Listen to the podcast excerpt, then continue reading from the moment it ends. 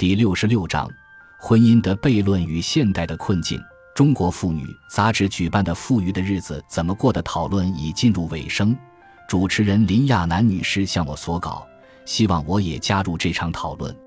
引发这场讨论的刘花然的故事本身并不复杂，如果不考虑相当偶然的出了人命案的结局，无非是一个始乱终弃、婚姻破裂的老故事。它之所以引起关注，是因为在中国当前的社会环境中，这类事的发生越来越频繁了。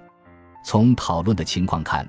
人们对此的态度大致有三种：一是为爱情的权利辩护，视此类现象为一种进步；另一是为妇女的权益辩护，对此类现象做道德的谴责，并且呼吁法律的干预；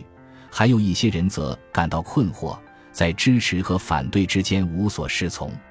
我好像属于第三种，在两个极端之间颇费思量，不过也许出于不太相同的原因。